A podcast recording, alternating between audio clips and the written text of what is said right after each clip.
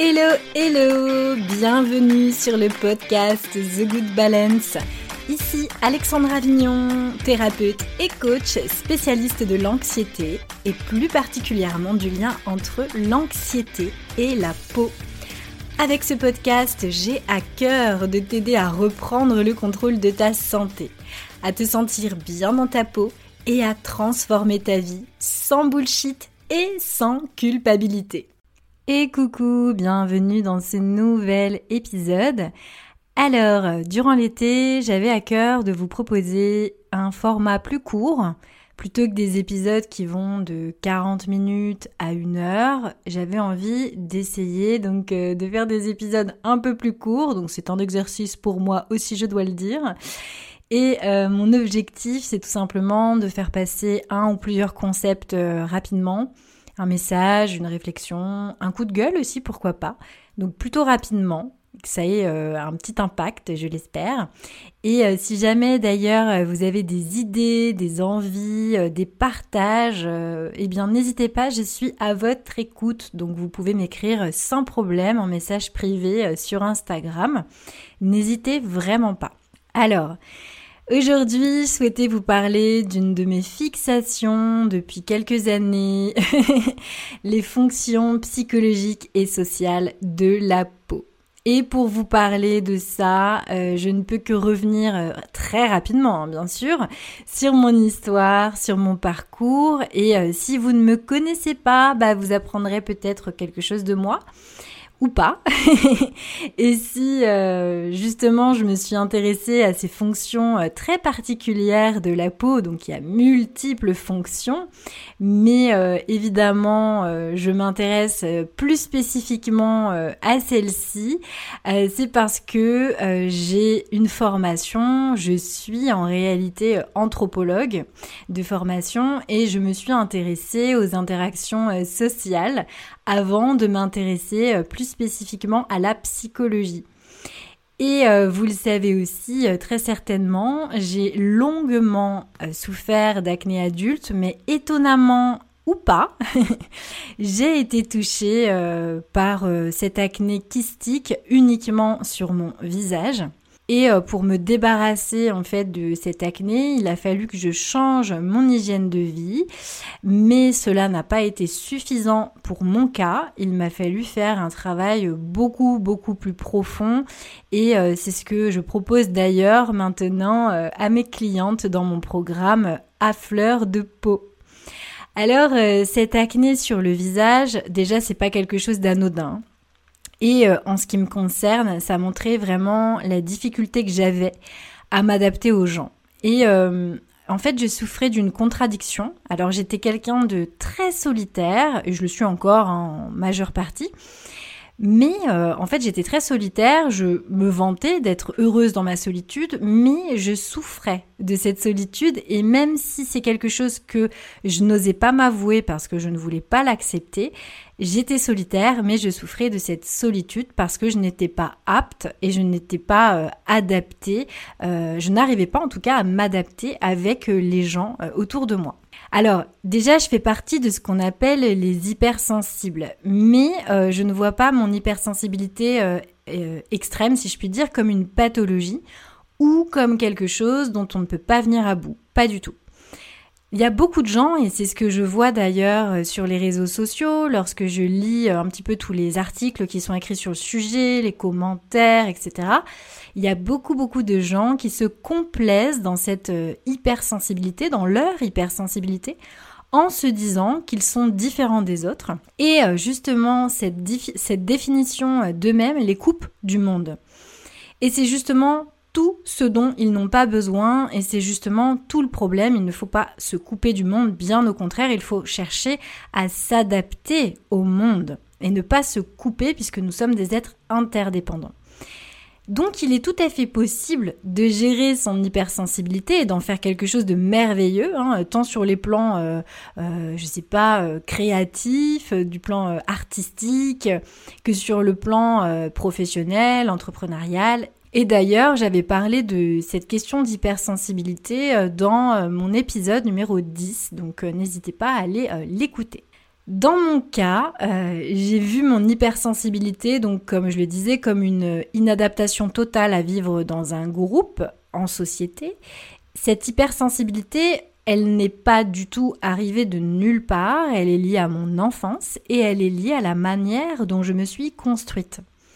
Je me cachais derrière ma peau, elle était euh, comme une enveloppe qui me préservait de l'autre, du monde, et ma manière euh, d'ailleurs de, me maquiller, euh, et même encore aujourd'hui avec mon, mon, maquillage au niveau des yeux, c'est un signe de mon identité, et cette peau fait partie de l'identité, et c'est quelque chose dont j'ai déjà parlé de nombreuses fois dans mes articles, et notamment dans mon article à fleur de peau, comprendre les causes profondes de son acné adulte.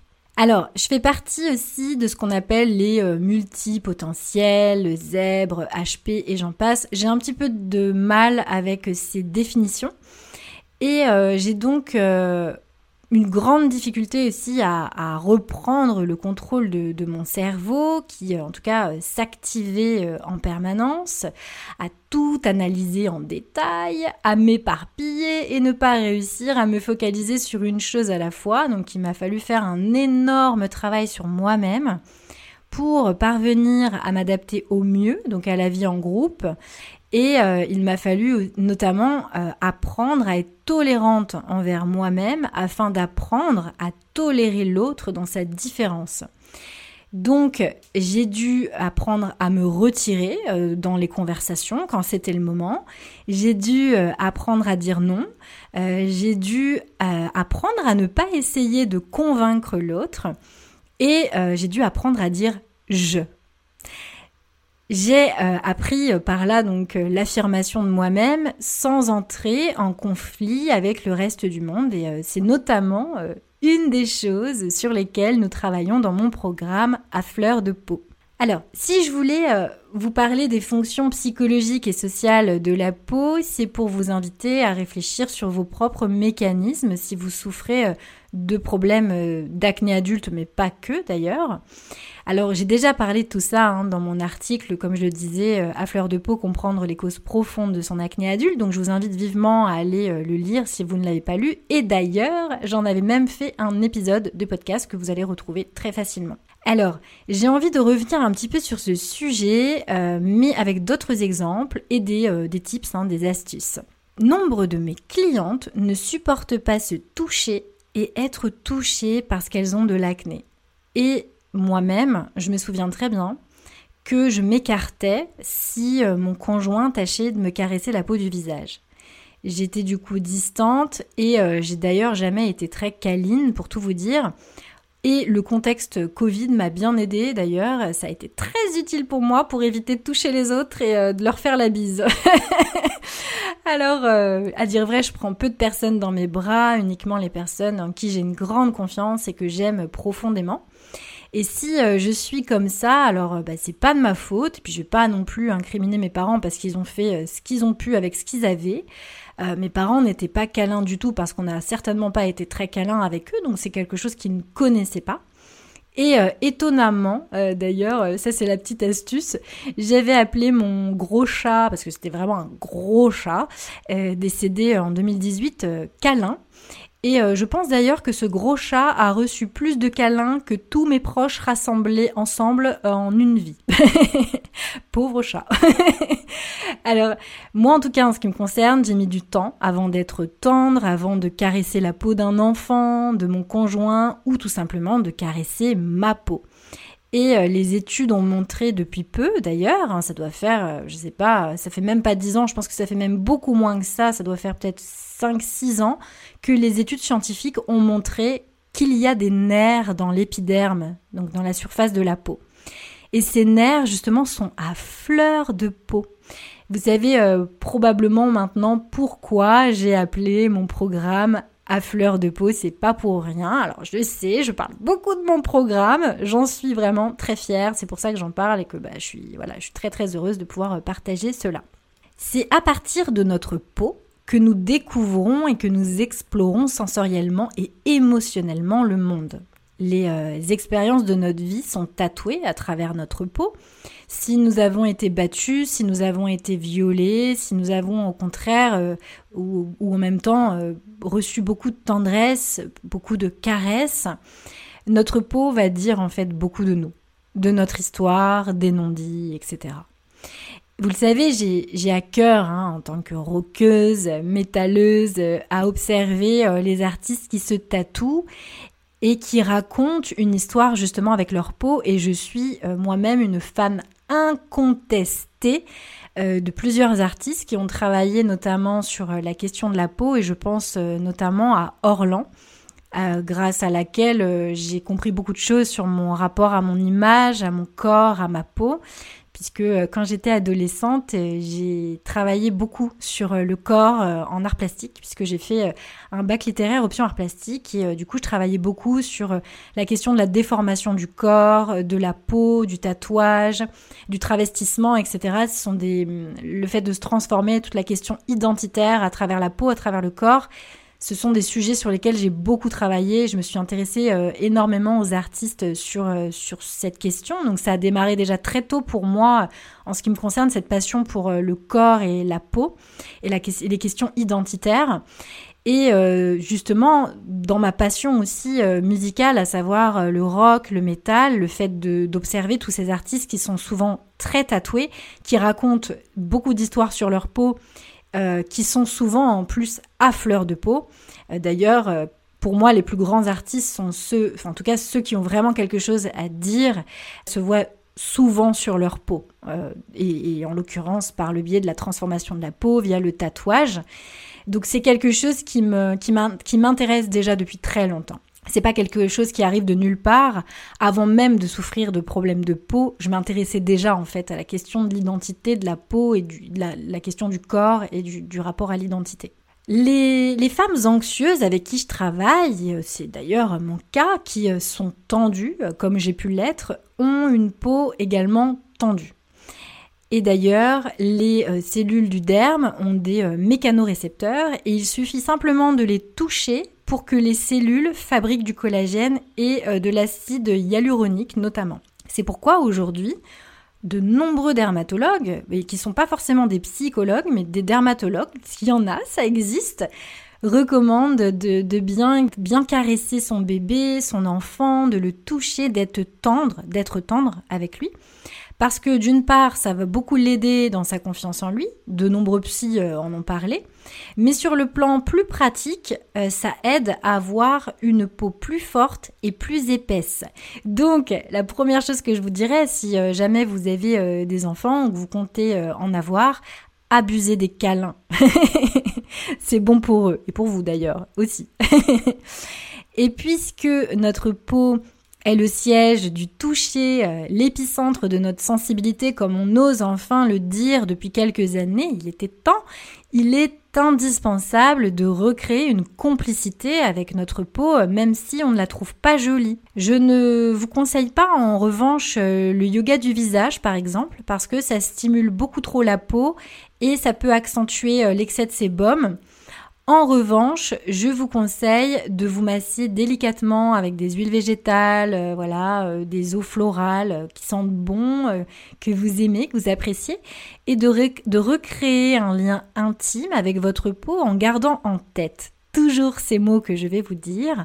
Vous vous êtes construite comme vous avez pu, avec ce que vous avez eu, mais vous avez le pouvoir de changer ça. Et ça commence tout simplement par des petits gestes, et ces petits gestes mis bout à bout, ça fait de grands et de beaux changements. Il y a l'exercice de la plume, par exemple, qui est un exercice très intéressant. Donc, euh, amusez-vous à passer une plume délicatement sur la peau de votre visage et accueillez et ressentez les sensations agréables que cela peut vous procurer. Et si vous ne sentez rien, que vous ne ressentez rien, ou que cela vous met mal à l'aise, c'est ok, vous n'êtes pas anormal, ne vous autoflagellez pas, pas du tout.